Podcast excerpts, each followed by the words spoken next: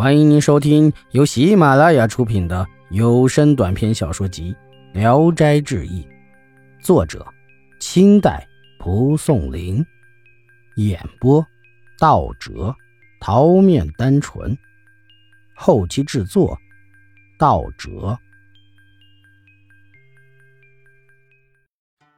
公孙夏，保定有个监生，打算到京城去花钱买个县官做。刚整理行装要出发，就生病了。他一病就是一个多月，不能起床。一天，突然书童来向他禀报，外面来了一个客人。他一听有客，忘记了自己的病，就出去迎接。一出门见来人衣服华贵，像个贵人，就连连拱手请客人进屋。客人坐下后，他便问贵客的来意。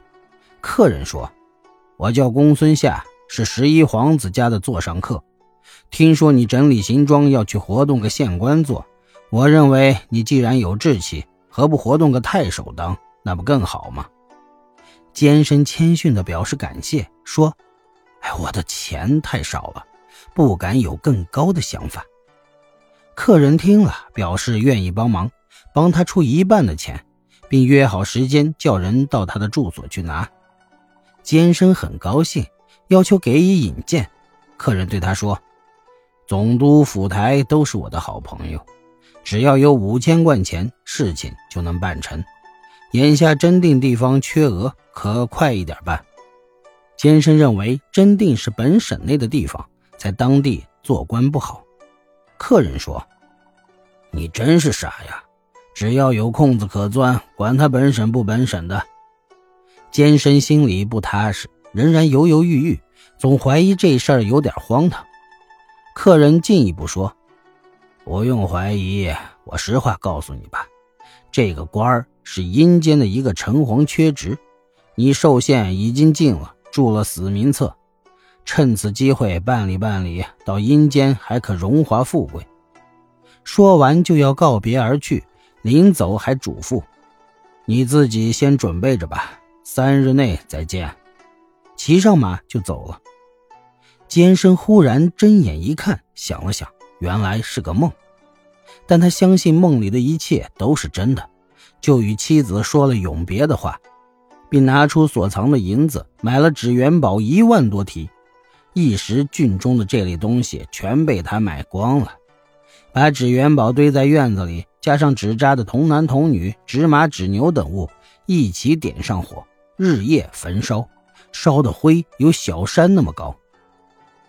到了第三天，那个客人果然来了，监生便拿出钱交给他兑现。客人收了钱，就领他到了布院，见一个贵官坐在殿上，监生便跪拜在殿下。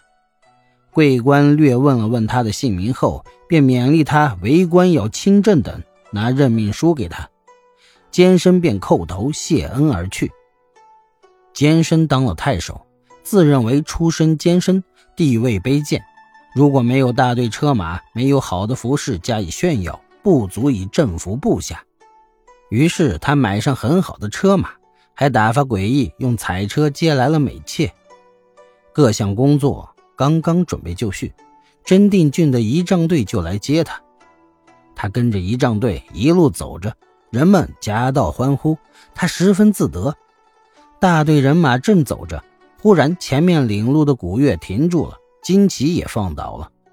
他震惊一问，又见前面骑马的人都下了马，一起跪倒在路旁，并且渐渐缩小，人缩到一尺高，马缩到如猫大。他车前的人报告说：“哎，关帝神来了！”监生一听也害怕了，急忙下车跪在地上，一抬头，远远看见关帝骑着大马。后面跟着四五匹坐骑，慢慢的向他走来。